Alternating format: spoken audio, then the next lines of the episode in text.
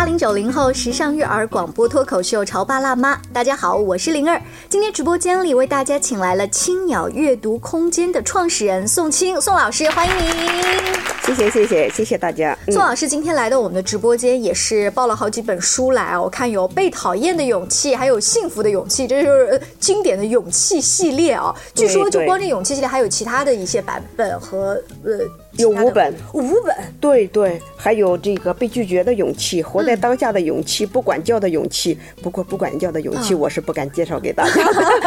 我我 想，你今天带到我们直播间来这个书，首先肯定是因为在你们的读书会，很多的家长或者是学员很喜欢它哈。你也觉得这个书你自己读起来是受益终身的。那他都提到了一个。概念叫勇气，嗯，那这个为什么这么多书当中，您就是首先推荐它？这个勇气又是什么意思？这个勇气系列的话，真的是颠覆了我原来在读这本书之前很多年对勇勇气的认知。首先，你比如说，我们经常然后认为一个人有勇气啊，往往跟英雄。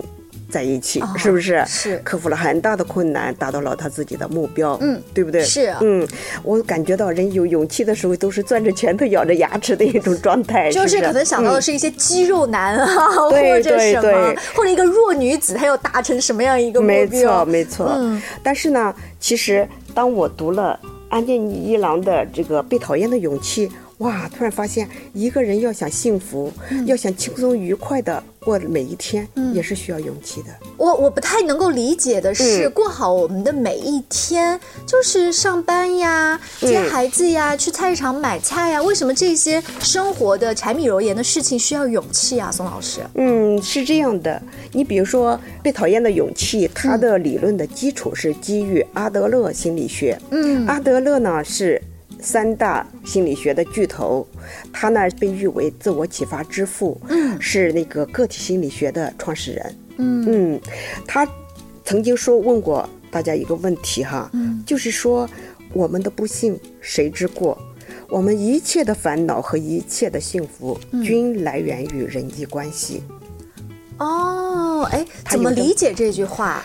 比如说，我们生活的场景主要是这么三个：工作、交友和家庭，是对不对？你可以遇到过很多很多的人在抱怨他的工作。嗯，哎呀。我的公司效益不好，我的领导霸道，我的同事素质很低，是不是经常有人这样抱怨？那么在交友的时候，经常会有人抱怨：哎呀，我认识的一些都是白眼狼，当初我为了他两肋插腰，当我有了难事儿的时候，他们都避之不理，是不是？嗯。那么在家庭里边呢，你也可以常常遇见一些婆婆吧。嗯。当她自己是媳妇的时候。她会抱怨被婆婆呃压迫了，但是呢，好容易自己熬成婆了的话，发现儿子好像坚决的站在媳妇那一边，很多很多的抱怨。这些抱怨其实抱怨的都是那些人，比如说是婆婆啦，是压榨她的领导啦，是那个没有帮助她的老同学啦，或者是那一个呃什么同事啦，就是跟这些人的关系出现了问题，就是您刚才说的这个烦恼的来源。对，你可觉得？这一切的抱怨，它背后你可以用两句话来总结：嗯，可恶的他人，可怜的我，是有一是不是一下戳中内心了？感觉拿张纸擦擦眼泪，好像是这样子。人在遇到这些比较委屈的事情的时候，会有一种就是都怪他怎么怎么怎么样，对我怎么这么倒霉？没错，没错。嗯，那么说一说呢，当你在人际关系之中感到不适。这时候你需要学习，嗯，那么这个时候学习最好的工具书就是这一本《被讨厌被讨厌的勇气》。对，那现在我来翻一下这本书，给大家大致做一下介绍哈。它其实呢是基于阿德勒的心理学，但是它利用了一个另外的算是包装形式吧。它不是说啊这个心理学概念叫什么，你们应该怎么做哈来分析它的原因，而是利用了一个青年和哲人的对话来问说你最近因为什么事儿烦恼啊？哦，那你这个烦恼背后是怎么回事儿啊？慢慢的启发式的聊天，它有一点像咱们俩现在的对话。对对对，我就是那个青年，你就是那个哲人，对不对？所以在我初初翻这本书的时候，我仿佛觉得它是我的采访笔记。他是一个青年，遇到了很多很多的烦恼，就像刚才我们说的很多很多的烦恼。嗯，然后呢，他去请教一位哲人。嗯，他们用了。五个夜晚讨论了五个很大的一个课题。我们来翻开目录看，第一页他们讨论的是我们的不幸是谁的错，第二页讨论的就是刚刚宋老师说的一切烦恼啊都来自人际关系，第三页让干涉你生活的人见鬼去吧，第四页要有被讨厌的勇气，到了第五页，哎呀，整个升华了。认真的人生，活在当下。没错，没错。啊，然后我们青鸟读书会也是每周一次，嗯，用五个下午，也是。讨论这五个课题，讨论这一页哦，看它的一个大的章节，一个大的章节。那要不宋老师在我们这个节目当中啊，您按照这个书让您印象深刻，包括您带着学员在这个带读的过程当中，他们肯定也会跟您有交流嘛。嗯嗯。哪一些知识点是对听众会特别有启发的？给我们来说一说。听完之后，人家樊登呃讲完这个书，就让人大家觉得特别有这个继续读的这个欲望啊。我们今天跟宋老师也一起来精读一下。好的，好的，我就在说，比如说，我们读到了一个，刚才我们说了，嗯，我们一切的烦恼是由谁造成的？是不是？人际关系，你对啊，所有的那个烦恼均源于人际关系。那么我们来看一下子哈，嗯，我们怎么样能跳出这个可怜的我和可恶的他人？要有被讨厌的勇气。首先呢，我们要抛弃。他人为自己负责，而是自己全然的对自己生命中遇到的一切负责。嗯嗯，怎么理解这句话？怎么样理解？比如说刚才我们谈到的一个全职妈妈，嗯，回家去照顾家庭，是。那么这个时候，她经常会看到原来的朋友啊，然后事业有成，哎呀，有时候心里会想，我这十年。都落在了这这个一百平的家里。对我为 你们，然后来那个做出了巨大的牺牲，是你们要给我有所回报。比如说我照顾了家庭，牺牲了我自己，那么就是老公你要升职啊，要加薪啊，才能对得起我的付出，对不对？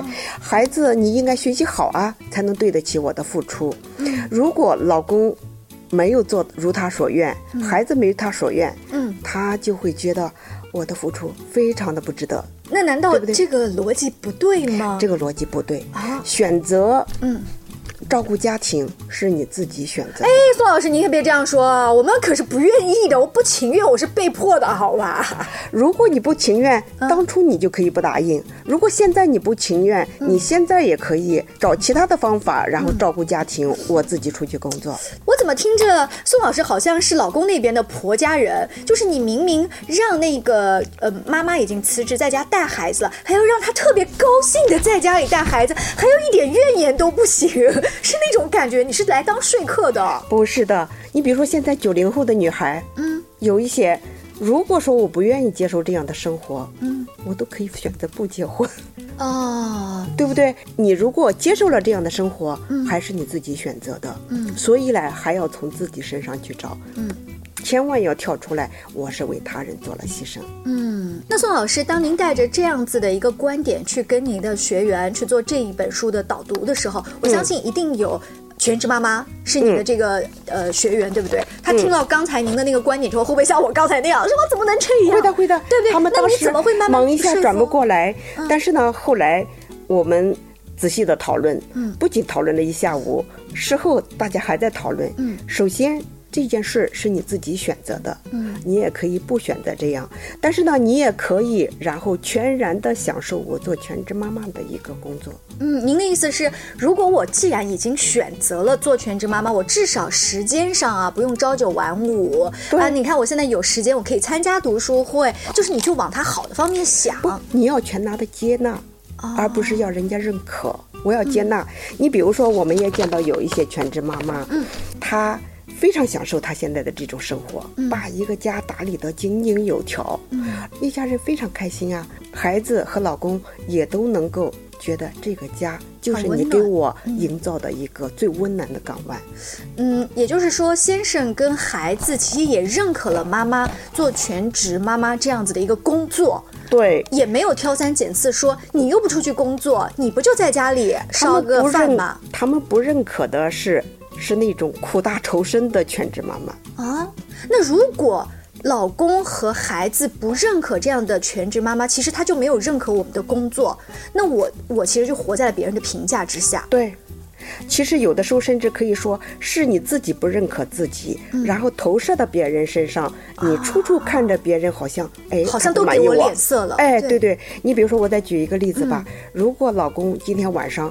回来臭着个脸，嗯，那么这个妈妈有可能会想哈，一个就是苦大仇深的妈妈有可能想，我已经整整忙了一整天了，你回来还给我脸色看，是是不是？哎呀，那个气的恨不得然后就是把把饭菜倒到垃圾桶里去，不给他吃，是尤其是当我们做了一个，比如特别辛苦的这个菜啊，花了很长时间的炖呐焖呐，结果他就夹了一筷子，然后随便就放下，就好像还嫌弃我做的菜不好吃一样，那我会更气，会生气。对，但是呢。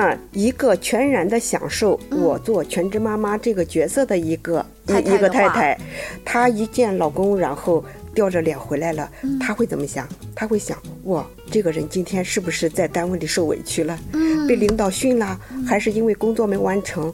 然后她这会。给他一份爱心，爱心就是他不会想到是自己有什么问题，对，因为他认可了自己，他认可了自己的价值，所以他的思维方式上根本就不会想到是我今天做的不好，今天菜烧的咸了，没错没错，所以呢，就是说是他自己没有认可自己的价值，也没有认可自己的归属，所以映射出来的都是。可恶的他人，可怜的我哦，嗯，我们这是拿这个全职妈妈啊，一个比较常见的给大家举例子。那我们再拿小孩的教育举举例子吧。你比如说，孩子跟妈妈肯定是分不开的，是不是？比如说，这个妈妈本来认为自己是非常有能力的，为了孩子放弃了自己的工作，她就认为我为你做出了这么大的牺牲，你必须给我拿一个好成绩过来。嗯。那么这个时候呢，他就会把他自己未完成的愿望都投放在这个孩子身上了。嗯，这个孩子必须如我期望的那样，嗯，拿第一名，考清华北大，然后怎么样怎么样？是这样的话呢，他一方面就等于是把自己的期待强加在孩子身上了。好，我们听到这个地方的时候，就是大家也进行一下，就是反思，嗯，有没有那么一瞬间，我觉得一个人说从来都没有过，那他活得也太幸福了，太潇洒了。他可能偶尔自己状态不好的时候，会有您刚才说的那些感觉哈。嗯，呃，我们稍微休息一下广告之后，我们请宋老师跟我们接着就《被讨厌的这个勇气》这本书再继续精读一下。你在收听的是《乔爸拉妈》，小欧零二。叫你变成更好的爸爸妈妈。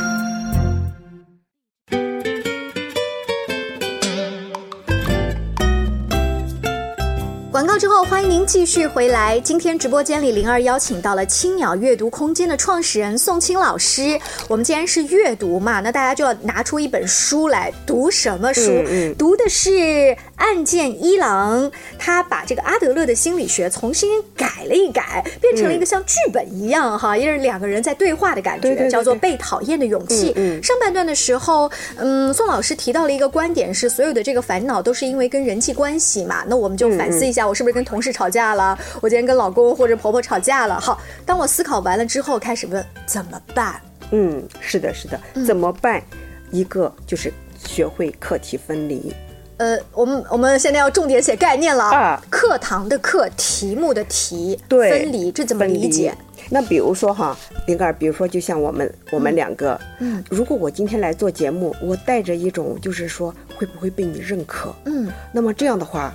我就得处处去留意你，然后我自己就被压着了，然后出不来了。那么这个时候，如果说我全然的就在我自己所要讲的内容上面，我就可以。做我自己，嗯，那么这个就是课题分离。你比如说刚才那个孩子背负上了妈妈没未完成的愿望，嗯，妈妈从小喜欢钢琴，她没练到钢琴，让我来练钢琴，对，天天逼着他该练钢琴。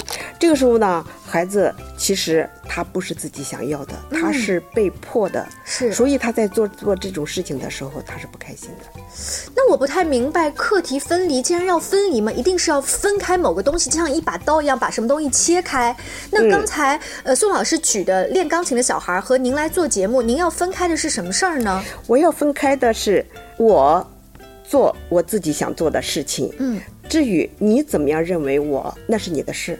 那小朋友练钢琴就是我要做我喜欢的纸飞机。而不是要做妈妈逼我练的钢琴。嗯，或者说练钢琴是你喜欢，是妈妈喜欢的，而不是对我作为孩子喜欢的事情。比如说这个孩子，他并不喜欢钢琴，他喜欢电脑编程。嗯，如果是说妈妈非要逼着他去做，去天天练钢琴，花一个小时练钢琴，他非常的不开心。嗯，那么如果这个孩子是一个有勇气的孩子，敢于对妈妈说不的那种孩子哈，嗯，他说妈妈，我不喜欢钢琴，嗯，我要学编程电电脑编程。那么这个时候他就活出来自己，他也做了课题分离。他做了课题分离。嗯，对，其实就是有点像搞清楚自己真正喜欢什么。对你心里其实是知道你想要什么的，只是我敢不敢说。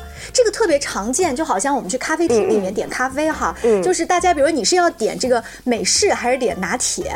如果大部分人都觉得我喝美式更洋气，那那个加了很多奶的拿铁，我是不好意思说的。嗯，但是如果这时候我就说我就喜欢拿铁，那我是不是敢勇敢的说？对，就是这个意思。就是我们有很多人啊，然后一辈子就没活出来自我，觉得很憋屈，觉得好像为什么都是所有的人都是可恶的他人。你比如说，在他小的时候，其实他明明的想上学，就那个姑妈演的那个姐姐，他明明自己考上了大学，但是父母告诉他要让弟弟去上，他就委屈了自己，然后就没有去上。其实他心里一直有那一个疙梦想瘩在，就搁在那儿，其实他并没有忘。然后后来侄女，然后又长大了以后，他又去试图去说服那个姐姐，就那个他的侄女，然后让他为了他自己的弟弟放弃了自己的前途。但是这个新式的这个姐姐就勇敢的说不。嗯嗯，宋老师刚举这个例子，其实它是有一定的这个社会背景，就是当年啊，家里面的经济条件就那样。那你看，如果我们拿这些去举例子的时候，可能别人就会回，对呀。当时是有特殊情况的，对不对？嗯或者就像点菜一样，那我跟着领导一起出去点菜，那我还能做一个小员工？我说我想吃什么就吃什么，肯定是我按照领导的口味来点菜。嗯那怎么着都能做客体分离呢？你问的这个问题非常非常的犀利哈，我自己原来也是曾经遇到过这样的，就是说我自己写文章的那种风格哈，就在这儿，我写起来非常舒服，但是呢，我的领导一定要让我去，嗯，去写成像他喜欢的那种，哇，每次我做的时候非常非常的痛苦，是。我觉得如果倒回去的话，我一定给他说不，嗯，你要坚持做你我要坚持做我自己。嗯。如果说你非要改变我，那一种办法我对你说不，一种办法就说我离开。嗯，那你有可能丢了饭碗呀。那么所以要需要有勇气啊，嗯。需要有勇气，嗯，就是说需要有勇气去对你不舒服的生活说不。哎，我倒是觉得在这种情况下，他的勇气分两个哈，一个是我就敢于撂挑子说我辞职了，这是一个很大的勇气；还有一种就是，那我就坚持领导的意见，我这样做，但是我悦纳。刚才在对上半段的时候，苏老师不是提了吗？说那些全职太太，也许她一开始是不太愿意做全职太太，但是她做了，做了之后，那她就朝好的方向来没错没错想，一种首先我们不能够去在别人身上去找原因，嗯，就是说。就是因为你，然后造成了我现在做不不快乐。那么就是说，我们要首先自己去负责。首先，我们要认为，如果说接受我去做全职太太是我自己的选择，嗯要么我就是做的非常的不愉快，我可以说不，嗯我去改变这种状态。还有一种呢，我就可以接受，嗯。我接受。其实接受之后，嗯，心态会稍微好一点。对呀就好像您刚刚说，你写不同的报告或者是文章，是不是讨这个领导的欢心啊？嗯呃，我曾经看过这个书当中提到的一个段落分析，大概是说有一些小员工呢，他就想说，我我也不提 no。嗯领导你怎么说我就怎么做。最后责任谁来担呢？领导来担没，他其实是在逃避责任。对对对，所以我们的首先要为自己的选择，嗯。负起责任来。比如说我，然后如果我对我的能力非常有自信，此处不留爷，自有留爷处，那么我就勇敢的对你说 no，嗯。转身找一个我所喜欢的一个工作去做。如果我没有这一个能力的话，我就去接受这种，但是呢，不要抗拒。宋老师，刚才我们在说课题分离这样一个概念的时候，举了一些全职太太啊，包括职场人士的例子。但我们潮爸辣妈的很多听众啊，也很关心，在亲子教育当中，我们怎么做这个课题分离？